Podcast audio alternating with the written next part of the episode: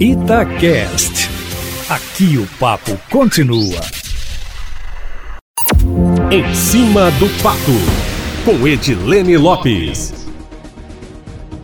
pico da curva da Covid-19 em Minas foi adiado mais uma vez. A previsão era para o dia 8 de junho e passou para o dia 9. Durante a entrevista coletiva, o secretário estadual de Saúde, Carlos Eduardo Amaral, voltou a defender que não é o momento da testagem em massa, porque há uma escassez de testes no mercado, porque o número de pessoas infectadas ainda é considerado pequeno e porque a eficácia de muitos testes, de acordo com ele, não é completa, tendo chances de erro de 60%. Segundo o secretário, se a testagem começar agora, agora, pode haver uma falta de exames no futuro, quando eles forem mais necessários. Carlos Eduardo Amaral também disse que em breve teremos condições de testar uma parcela maior da população.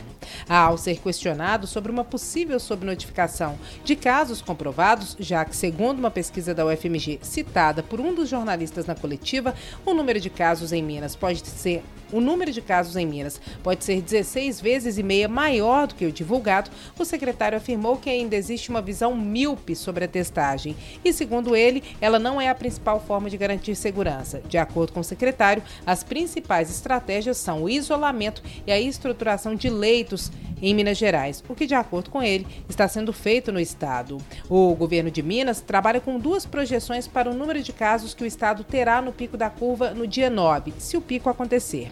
Na projeção que acompanha os números nacionais, Minas terá no dia 9 de junho 2.916 casos confirmados a mais do que tem hoje. Hoje são 3.950, então seriam 6.866. Nos cálculos de Minas, que segundo o secretário estão mais próximos da realidade, no dia 9 de junho teremos 2.046 casos a mais do que temos hoje, somando 5.996 casos, quase mil a menos que o previsto pela projeção nacional. E o Diretório Nacional do PSOL entrou na justiça contra o programa Minas Consciente do governo do estado, que prevê a reabertura gradativa dos setores econômicos aqui em Minas. Segundo o secretário estadual de Saúde, não se trata de flexibilização, e sim de coordenação da abertura com diretrizes para os municípios que quiserem quiserem aderir, mas o pessoal entende que é flexibilização e entrou na justiça contra a medida.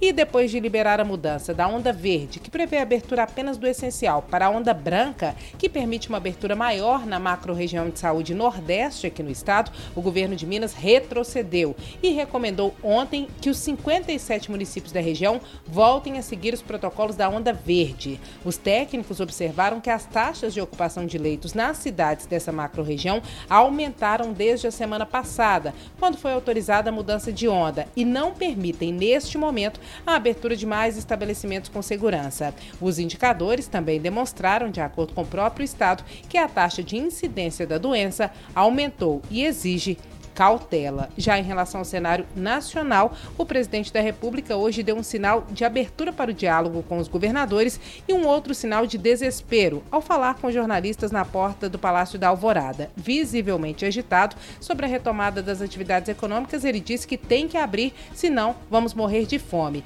E fez um apelo aos governadores para que eles revejam as regras de isolamento e disse que está pronto para conversar com eles, que alegam que há falta de diálogo. Ao ser questionado sobre um posicionamento do ex-ministro da Saúde sobre o combate à pandemia no Brasil, Bolsonaro encerrou dizendo: esquece Mandetta, esquece Mandetta.